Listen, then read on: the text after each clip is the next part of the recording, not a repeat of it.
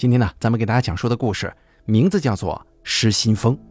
本故事作者苏禅由大凯为您播讲。第一集，雨夜。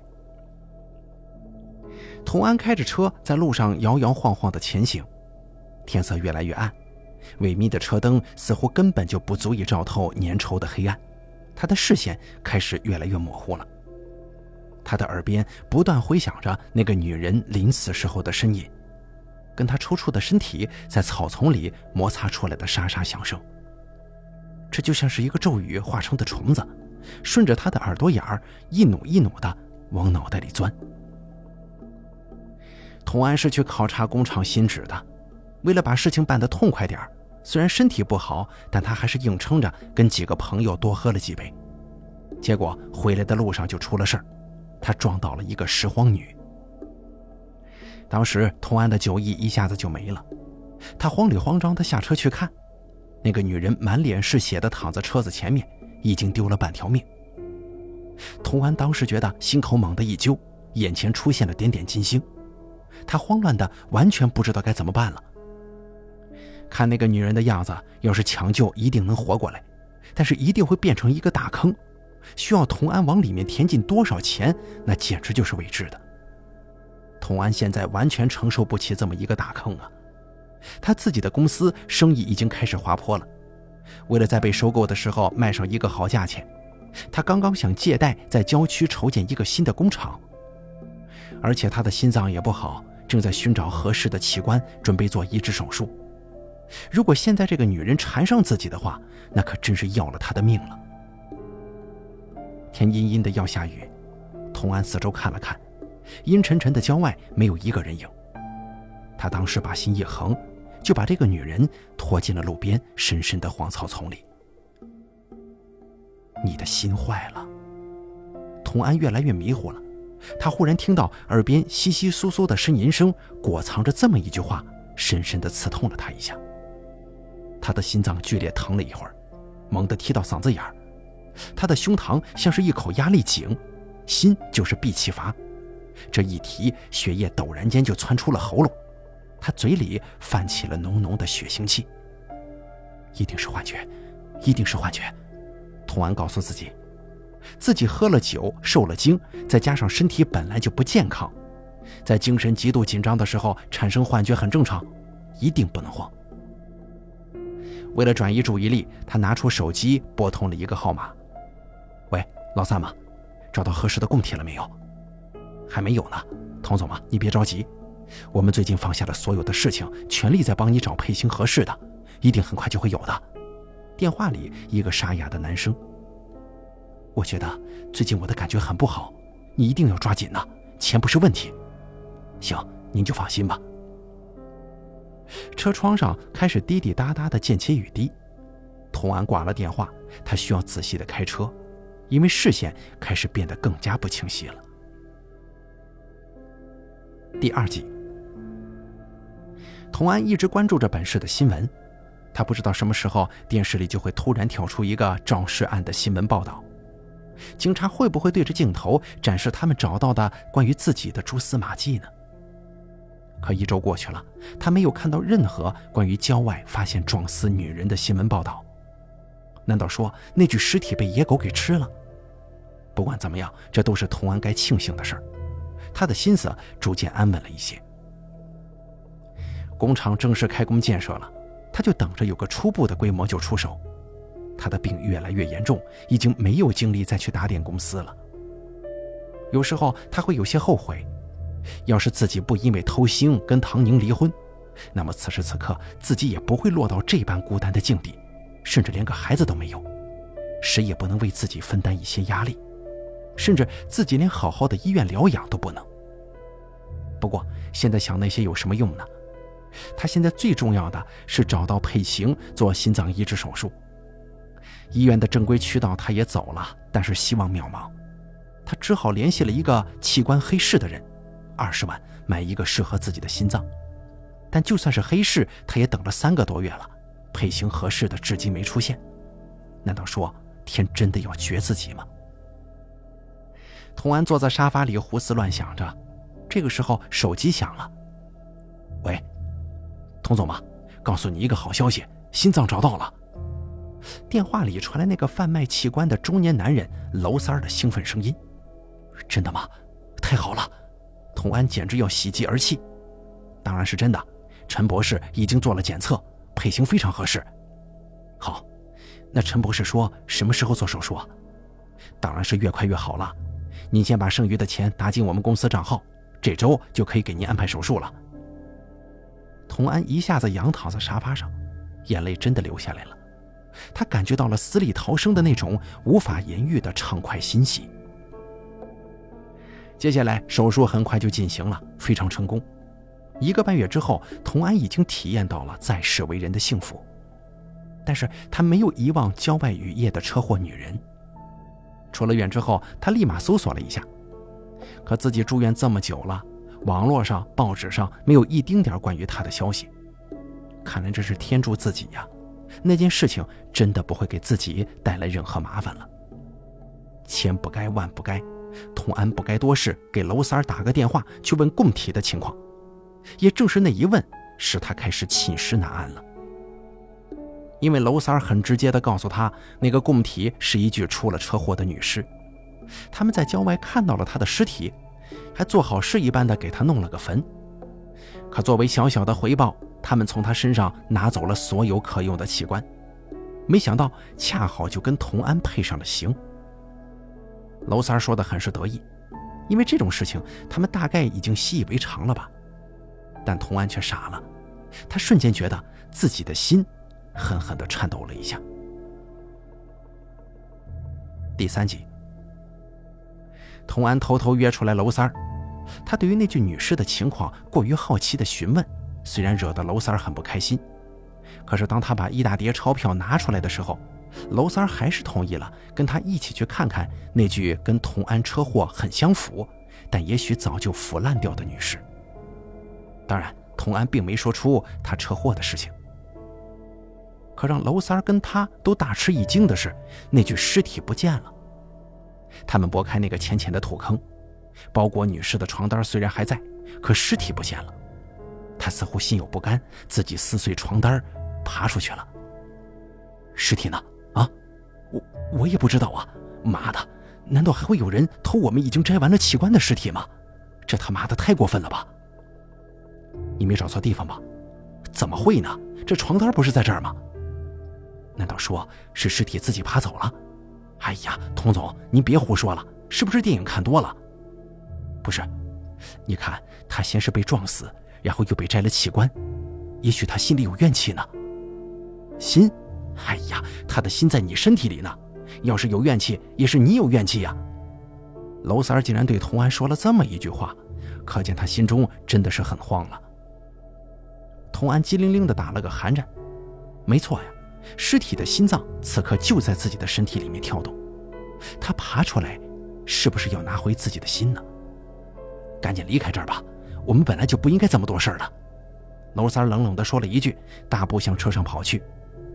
童安抬起发软了的腿，紧跟了上去。接下来的日子，童安陷入了深深的恐慌，那种恐慌比怕被警察发现他肇事要来得更严重。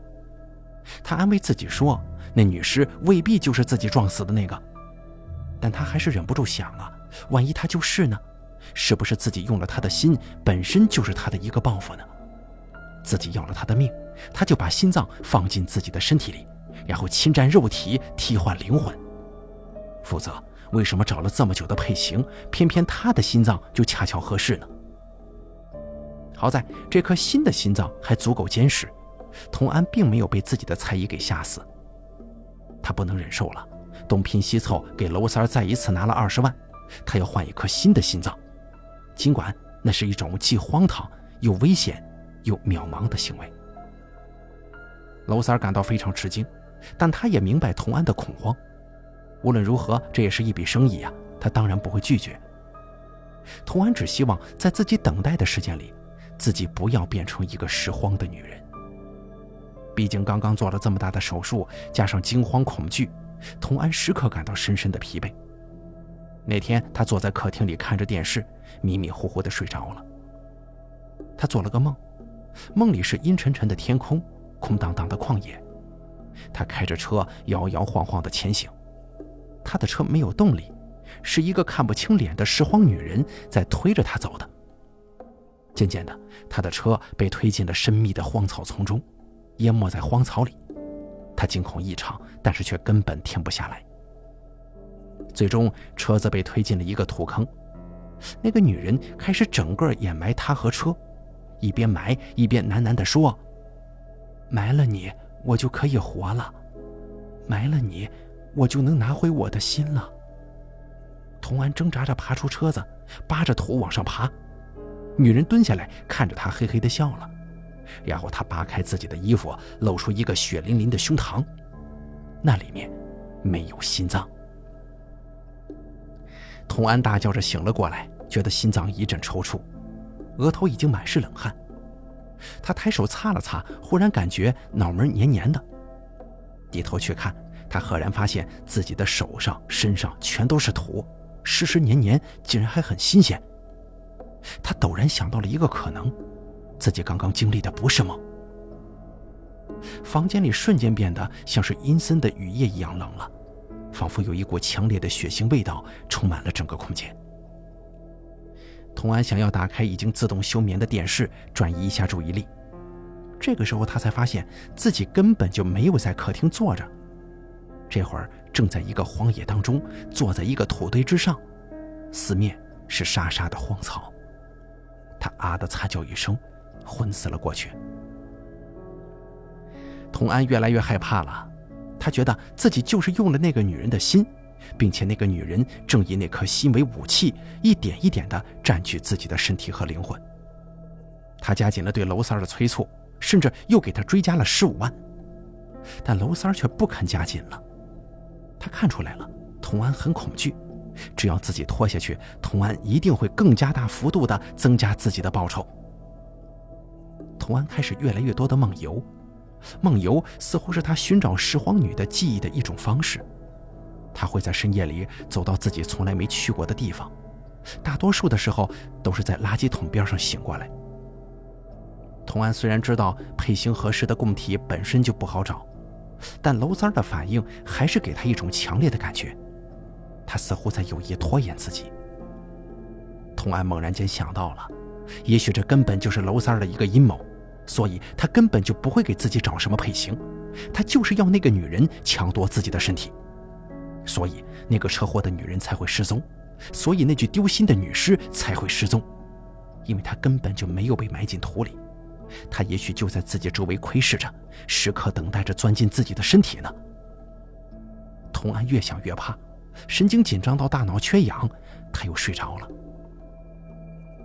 醒来之后的童安看到了让他心惊不已的画面，他看到洁白的壁纸上竟然多了一行油笔写下的字。那些字都是重复的。我已经越来越占领他的脑袋了，这只是个开始。他的生命，他的一切都会是我的。他要我的心，我就要他的命。这些话就像是那个死去的女人的日记，她在记录自己的阴谋和阴谋的进展。这些话是谁写下的？童安颤抖着不敢去想，他怕自己回忆起自己刚刚做过的梦。自己如同一个女人一样站在墙壁前，一行行的写着凌乱的字。接下来，童安决定跟踪娄三儿。那天下午，娄三儿从他们秘密做手术的医院出来了，他开着车往城外的方向走，童安远远的跟着，一直跟他出了城。他看到娄三儿一直开到了一个农家院，他下了车，从车里拎出一个箱子，然后走进了那个院子。童安悄悄地跟了过去，他看见那个农家院里有一个老头子，娄三拿着箱子走到老头面前，低声对他说：“秦博士，这是今天新切出的心脏，我给您送过来了。”老头子穿着普通，但是神色之间显露出掩饰不住的骄傲。他对娄三说：“我的实验进行了这么久，你们还拖拖沓沓的，现在已经有一个成功的例子了，你们还不肯放到更多的真人身上？”难道要我等到死也看不到好的结果吗？娄三儿陪着笑说：“秦博士啊，你也知道，现在审查很严格，我希望您能多给我们一些时间。”童安不知道他们在说些什么，他猜想，他们的实验也许就是用死人的心脏侵蚀活人的身体，以治病救人的假象来延续死人的生命。自己就是他们一个实验体呀，否则自己怎么会梦游呢？怎么会有了拾荒女才该有的习性？这个时候，那秦博士忽然提到了童安，童安立马竖起了耳朵。那个开源公司老板的心脏有没有显示出什么反常啊？娄三欲言又止的说：“应该是有反应了，因为，因为什么？因为他忽然提出要我们给他再换一个心脏。我也不知道他到底是因为那个心脏的反应出来了，还是因为我们那具道具尸体的消失，所以有些恐慌呢。你们怎么办事的呀？啊，居然尸体还能丢失？难道是他自己爬出去了？再者来说，你压根就不应该多事，带他去看什么尸体啊？”他们之间的对话，童安在外头听着，心口开始剧烈的疼了起来。自己果然成为了他们的实验品呢，他陡然生出恨恨的杀意。他没有再继续听下去，他跑回他的车不久，娄三就出来了。他开着车往回城的路上走，童安远远的跟上，他已经下定了决心。当童安开着车子撞上去的时候，他心中有一股畅快淋漓的感觉。他觉得那不仅仅是属于自己的，还有拾荒女潜意识里报复的意念。娄三的车子剧烈一震，直接翻下了山路。童安拿出准备好的尖刀追了下去。当时娄三卡在车里，下半身完全动不了。他看见童安之后，挣扎着求救：“童总，救救我，救救我呀！”“救你？你害我害得这么惨，你觉得我还会救你吗？”“我我没有害你啊！”你还当我是傻子？童安用刀挑开了他的衣服，没有，我说的是真心话。哼，真心？你还有心吗？你，你给我换上死人的心，让他占据我的身体，这是怎样的黑心呢？我这就挖出你的心来，看看你的真心跟死人的有什么不一样。娄三感到了死亡的束缚以及绝望，他想解释，但是他的力气随着童安猛然刺进自己身体的尖刀。费歇殆尽，他已经说不出话来了。他只能眼睁睁地看着童安像是疯魔一般撕开他的胸膛，拿出了他的心脏。你想用死人的心脏抢走我的身体是吧？哼！现在我扔了他，我要你的心。童安倒在了地上，临死的时候还挣扎着想把娄三的心放进自己的身体。娄三也死了，他从来没想过自己给那么多人换了心。最后会死在一个被自己换了心却变了态的疯子手里，这是报应吗？小城出了一桩罕见的凶杀案，开源公司的老总童安杀死了一个外地户口的男人，他凶残地挖出了对方的心脏，并且还挖出了自己的心脏。警方在调查这个案子的时候，意外地挖出了一桩倒卖人体器官的大案。甚至还牵扯出了小城里威望很高的医学博士秦文新。谁也不能想到，他竟然在偷偷的做一个可以说罪恶，也可以说开拓的实验。他将一些移植手术后切除的病体心脏用来培植病菌、研究药物。他还用动物的心脏代替人的心脏做人体移植。然后警方终于查出，童安的心脏原来就是动物的心脏替换的。他是秦文新的一个实验品，也许就是因为用了动物的心脏，导致他精神异常，才发生了那场凶杀案吧。总之，案子就这么结束了。如果童安没有开车撞伤拾荒女之后逃走，如果娄三不欺骗童安说他的心脏来自于一具女尸，如果娄三不是因为童安给了很多钱而带他去看尸体。如果娄三他们没有在郊外遇到那个濒死的女人，摘除了她的器官；如果他们埋得深一些，使女尸不被柴狗拖走，那么童安就不会疑神疑鬼，就不会梦游，就不会跟踪娄三听到那些对话，也不会杀死娄三了。那么这一切就不会暴露呀。